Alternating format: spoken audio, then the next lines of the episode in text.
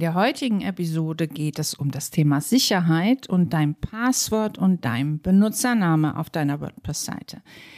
Die meisten nutzen einen viel zu kurzen Benutzernamen und ein viel zu einfaches Passwort.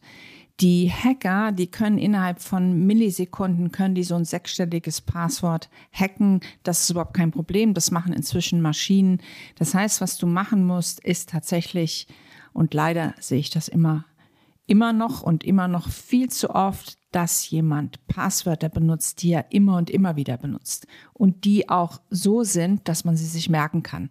Ein Passwort fängt für mich bei 24 Zeichen an und du solltest ein Passwort haben, was mindestens 20 Zeichen hat. Und dieses Passwort sollte Sonderzeichen haben, Zahlen, Groß- und Kleinbuchstaben. Und das solltest du dir nicht merken können, sondern versuch das mit einem Passwort safe oder mit, mit Notizen oder was auch immer. Aber das ist ganz, ganz wichtig, weil das sind die häufigsten Einfallstore bei deiner WordPress-Seite.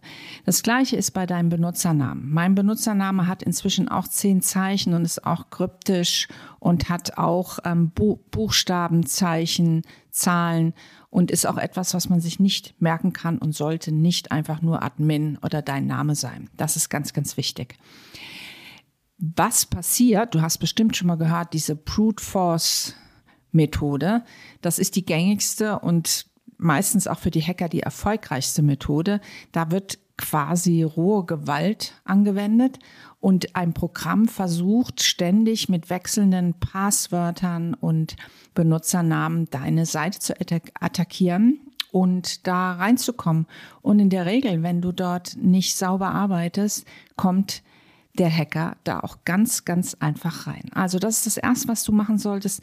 Das Zweite, um deine Seite wirklich sicher zu halten und dann bist du schon fast gut dabei, wenn du ein gutes Passwort, einen guten Benutzernamen und wenn du deine Seite immer aktuell hältst, also wenn du wirklich dein WordPress immer aktuell ist, wenn alle Plugins immer schnell ähm, aktualisiert werden. Das bedeutet für dich, dass du da auch oft auf deine Seite rein musst und nicht nur einmal im Monat, sondern da solltest du also mindestens einmal die Woche, besser zwei, dreimal die Woche mal gucken, ob es was zu, zu aktualisieren gibt und das einfach auch sofort machen, weil das schließt in der Regel immer Sicherheitslücken, die die Entwickler dir zur Verfügung stellen.